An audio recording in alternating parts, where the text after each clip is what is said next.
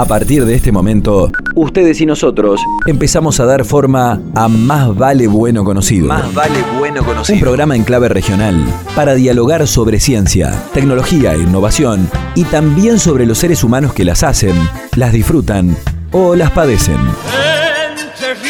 Participan de este suspiro entrerriano en la historia de la radio Silvia Tesio, Aldo Rodman, Leonardo Mare, Valeria Robín, Pablo Morelli y Mónica Borgoño. Coordinación General, Víctor Fleitas. Bienvenidos. Pasen. Busquen comodidad, por favor. Ya está al aire. Más vale bueno conocido. Tradicionalmente se asocia a la ciencia con esos avances que le permiten a las comunidades humanas tener una mejor calidad de vida. De todos modos sabemos que no ha sido siempre así. Y no se trata de pensar solo en la cantidad de conocimientos que se concentran, por ejemplo, en la llamada industria armamentística, ni tampoco en la lógica perversa que plantea que una guerra, más allá del costo en vidas humanas, es un salto de calidad enorme en el dominio de la tecnología, los dispositivos y los materiales. Si lo pensamos detenidamente, hay un sinnúmero de situaciones en las que el saber científico, lejos de liberar a las personas, las termina esclavizando. Y en un plano más general, consolida un estado de cosas donde el disciplinamiento, la domesticación a escala individual y colectiva, parece ser la norma.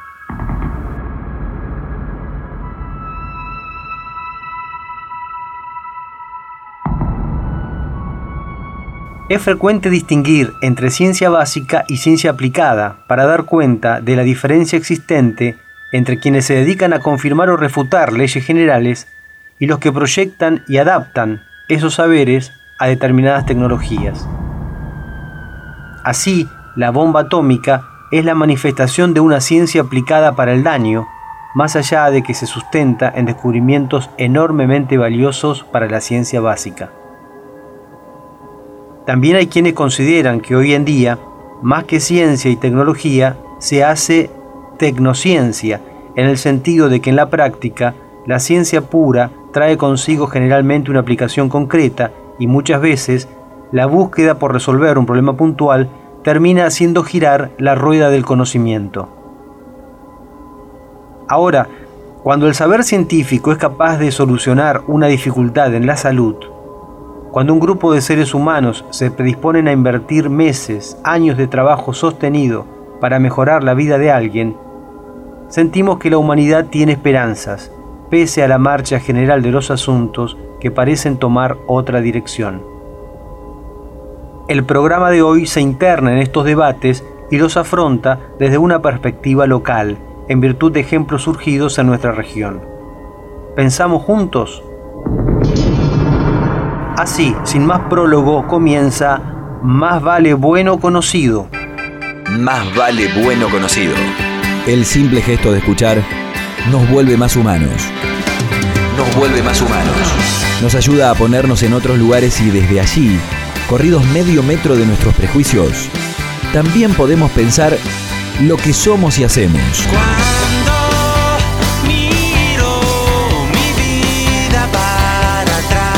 Lo que somos y hacemos.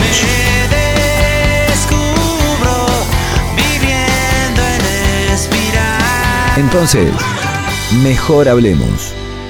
Más vale bueno conocido. Carolina Tabernig es parte del Laboratorio de Ingeniería en Rehabilitación e Investigaciones Neuromusculares y Sensoriales que funciona en la Facultad de Ingeniería de la Universidad Nacional de Entre Ríos, en Oro Verde. Son nombres más bien fríos, sin embargo, la misión está repleta de humanidad. Allí realizan investigaciones y desarrollan técnicas, dispositivos y sistemas que puedan servir para diagnosticar, tratar y rehabilitar funciones alteradas de los sistemas nerviosos y muscular.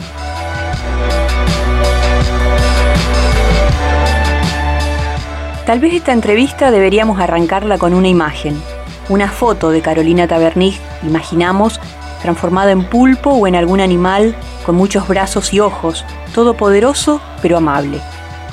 Una sensación así queda como flotando en el aire después de hablar con ella. En esa foto editada, claro, esa mujer pulpo tendría un tentáculo ocupado en arreglar el jardín, podar un arbusto rebelde o plantar alelíes. Con otro tentáculo revisaría mails o redactaría artículos científicos mientras prepara un budín de manzanas. Con otro, conduciría hasta la terminal de ómnibus para llevar a uno de sus hijos y despedirlo porque se iba de viaje de estudios a Bariloche. Y en un huequito de su tiempo se hace lugar esta mujer para mirar una serie o salir a caminar con su marido. Carolina Tabernic fue la primera bioingeniera mujer recibida en la Facultad de Ingeniería de la UNER. Como se sabe, una institución pionera en brindar en el país esta formación tan de avanzada. Ella así se presenta. Yo soy Carolina Tabernig, soy bioingeniera, oriunda de la ciudad de Santa Fe. Eh, bueno, fui de las primeras camadas que empezamos la carrera de bioingeniería. También pertenezco a la primera promoción de bioingenieros allá en el año 92. Eh, fui una de las primeras en recibirme, digamos, este, junto con un compañero mío, nos recibimos los dos el, mismo día. Y bueno, empecé a, yo creo que me defino como alguien que ha abierto camino en bioingeniería en cuanto a poder este, explicar a la sociedad qué es la bioingeniería, en qué podemos aportar. Y bueno, trato de, creo que eso ha sido mi rol en la vida profesional, este, lo estoy pensando ahora, pero sí, ha sido mi rol en la vida profesional el hecho de, abrir caminos y me gusta hacerlo. ¿Y por qué eh, elegiste esta carrera? ¿Cómo fue la elección de esa carrera? Mira, a mí me gustaban mucho las ciencias exactas y las ciencias de la salud. Y esa combinación de, de aplicar la ingeniería para resolver problemas del área de la salud este, me, fascinó, me gustó mucho. Y es lo que puedo hacer y, me encanta esa, combinación.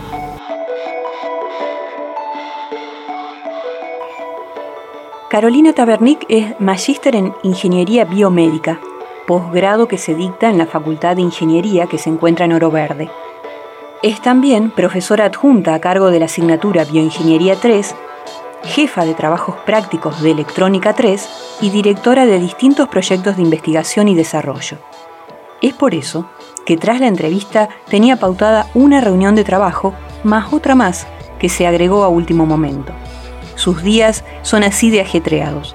Sin embargo, ella nos recibe con una sonrisa que no se le borra con nada, de esas que portan las personas con alegría de vivir y elegir la vida que quieren para sí.